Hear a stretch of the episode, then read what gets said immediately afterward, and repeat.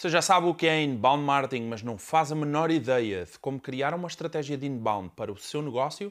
Fique por aí que eu explico. Olá, o meu nome é Paulo Faustino e sou especialista em marketing digital. Seja muito bem-vindo ao episódio 34 do Marketing Break e no episódio de hoje vamos falar sobre estratégia de inbound marketing. Como vimos no episódio 33 do Marketing Break, o inbound marketing não é assim tão complexo quanto isso e tem inúmeras vantagens em relação a outras formas de marketing. Se você não viu esse episódio, volta lá atrás e dá um play no episódio 33 primeiro. Ele vai ser importante para você entender tudo aquilo que vamos falar nessa segunda parte do inbound marketing. O que é e como utilizar. Como eu referi no último episódio, uma estratégia de inbound marketing é dividida em seis etapas, todas elas muito importantes e que eu vou relembrar. Na primeira etapa, gerar tráfego e atrair potenciais clientes. Na segunda etapa, converter esse tráfego em leads para o seu negócio. Na terceira etapa, relacionar-se e nutrir essas leads com conteúdo. Na quarta etapa, converter essas leads em clientes do seu negócio. Na quinta etapa, analisar os resultados e o impacto das suas ações. E na sexta etapa, fidelizar esses clientes e repetir o processo com todas as leads que ficaram a meio do caminho. E agora vamos analisar exatamente o que é que nós precisamos de fazer em cada uma dessas etapas. Etapa número 1 um do inbound marketing. Na primeira etapa de geração de tráfego e atração de potenciais clientes, você precisa atrair a atenção de um determinado público e direcioná-lo para um determinado local pode ser o seu site, o seu blog ou a página para download de um e-book, por exemplo. Gerar tráfego significa direcionar pessoas de um local para o outro. Tráfego são pessoas. É diferente de tráfico, ok? Existem diferentes estratégias para direcionar tráfego de pessoas de um local para o outro, nomeadamente um blog de conteúdo que gera tráfego a partir de pesquisas orgânicas no Google. É importante uma boa estratégia de otimização para motores de pesquisa aqui. Você também pode utilizar as redes sociais para direcionar tráfego, produzindo conteúdos relevantes que levam esse público até onde você deseja. Você pode utilizar essa estratégia no Facebook, no Instagram, LinkedIn, YouTube, Pinterest, TikTok e o que bem desejar. Anúncios em redes sociais também é uma forma de gerar tráfego. A diferença aqui é que se trata de tráfego pago, ou seja, você precisa pagar para que os seus anúncios sejam exibidos nas redes sociais. Anúncios no Google é outra modalidade de tráfego pago. Você também pode anunciar na rede de pesquisa do Google ou em sites parceiros e direcionar essas pessoas para um site, para um blog ou uma landing page que você tenha.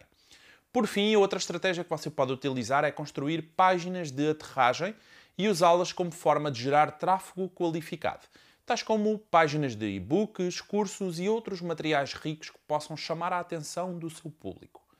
Não esquecer que tanto no Brasil como em Portugal o Google é hoje o lugar número um para a descoberta de novas marcas.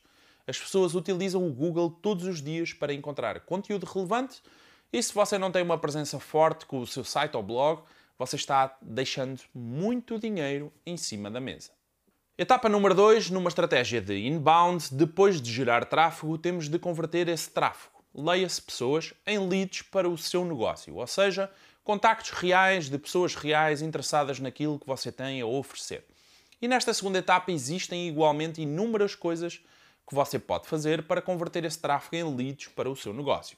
Veja, você pode começar por utilizar landing pages, que são basicamente ferramentas de construção de páginas de aterragem, em que você coloca um e-book para download em troca dos dados do utilizador, por exemplo. Você também pode fazer anúncios de geração de leads diretamente pelo Facebook e Instagram, pegando os contactos dessas pessoas diretamente com os seus anúncios. Se você tem um site ou blog, você também pode criar caixas de pop-ups para subscrição da sua newsletter e pegar esses contactos de pessoas interessadas em saber mais sobre você e sobre o seu trabalho. O mais importante nesta fase é você entender como transformar esses visitantes em contactos para o seu negócio sem o contacto, você não poderá trabalhar as etapas seguintes de uma estratégia de inbound marketing. Na terceira etapa de uma estratégia de inbound marketing, você vai relacionar-se e nutrir esses contactos com conteúdos relevantes. A diferença de uma estratégia de inbound marketing é precisamente esta terceira etapa. Esta é uma etapa de relacionamento, em que você envia conteúdos relevantes para os seus leads que se transformam indiretamente em vendas para o seu negócio. É importante você entender que esta fase é muito importante. É como você conhecer um homem ou mulher pela primeira vez. Você não vai pedir na hora para casar, não é? Existe 99% de chances de você se dar mal com essa estratégia. Tal como num relacionamento com uma pessoa, você precisa nutrir e se relacionar primeiro para fazer uma venda depois. Sendo que a venda neste exemplo seria o casamento. Então, vamos ver formas de você se relacionar com essas leads. A automação de email marketing é de longe a mais importante. Você precisa de uma boa estratégia de relacionamento por e-mail, onde você entrega semanalmente conteúdos de valor acrescentado a essa audiência. Você pode deixar isso em piloto automático se desejar. Outra forma interessante de você entregar valor para essas pessoas é através de um webinário ou de uma masterclass gratuita. Você pode fazer uma live exclusivamente para essas pessoas, entregar um conteúdo de alta qualidade e mostrar para elas que você sabe do que é que está falando. Conteúdos nas redes sociais e no seu blog são também uma forma muito eficaz de você construir relacionamentos com o seu público e nutrir eles com um conteúdo de alto valor. Além disso, você pode acrescentar valor a essas leads oferecendo materiais ricos como e-books, mini-cursos, webinários que lhes permitam entender que você é realmente a chave para a solução dos seus problemas. Nesta fase, o mais importante é você acrescentar valor. Ninguém se inscreve numa newsletter para receber propaganda todos os dias. Não é isso que as pessoas estão procurando quando entram numa lista de e-mails, por exemplo. Sempre procure por formas de manter essas pessoas por mais tempo na sua lista, acrescentando valor às suas vidas. Na etapa número 4, depois de montar a sua estratégia de relacionamento com os seus leads, Nesta quarta etapa, nós vamos trabalhar a conversão dessas leads em clientes do seu negócio. Embora ter leads seja super importante, elas precisam também de comprar de você. Caso contrário, são apenas um custo. O que isto significa é que você precisa de uma boa estratégia de conversão desses potenciais clientes em clientes reais do seu negócio. Também nesta fase existem inúmeras coisas que você pode fazer para que isso aconteça. Veja, Campanhas de email marketing para a venda dos seus produtos ou serviços são importantes. No entanto, é recomendável que exista um rácio ajustado de 3 para 1 ou de 4 para 1. O que isto significa é que você deve enviar 3 ou 4 e-mails de conteúdo por cada e-mail de venda. O WhatsApp é igualmente importante de utilizar como ferramenta de atendimento e estabelecimento de relação com os seus potenciais clientes. Colocar-se ao dispor para esclarecimento de dúvidas e ao suporte é fundamental. Anúncios de remarketing e ou para públicos personalizados são também uma excelente forma de converter esses leads em clientes. Aqui é fundamental trabalhar apenas com listas de e-mails e leads para garantir que você está anunciando para o público correto. Páginas de venda simples e objetivas, claras na mensagem e com os CTAs corretos, podem ajudar muito a conseguir converter as suas leads em clientes do seu negócio. CTA significa Call to Action, ou seja, a chamada para a ação do utilizador. O mesmo acontece no seu site ou blog. Se você não tem CTAs corretos no local correto, você está perdendo dinheiro. Nesta fase é muito importante que você tenha definido corretamente o grupo de utilizadores que serão impactados pela venda do seu produto ou serviço.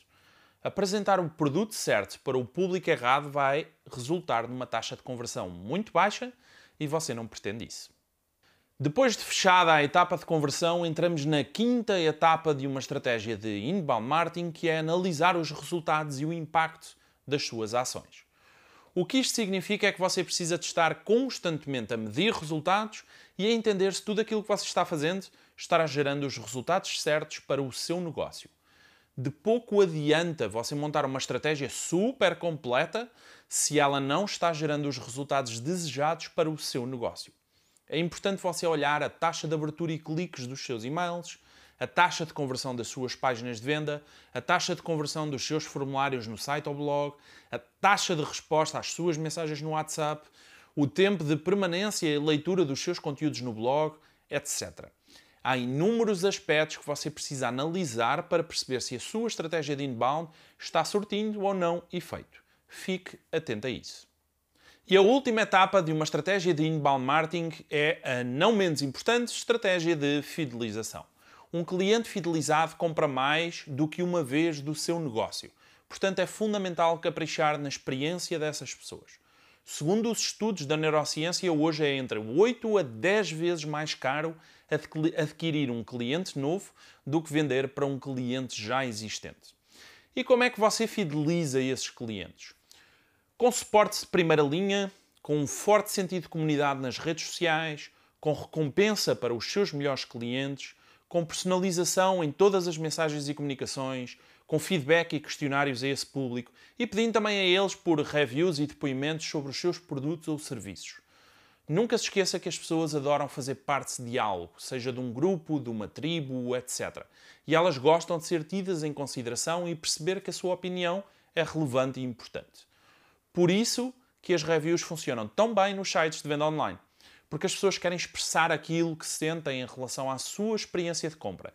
E você precisa saber tirar partido disso. Simples assim. Curtiu esse episódio? Um abraço e até ao próximo episódio.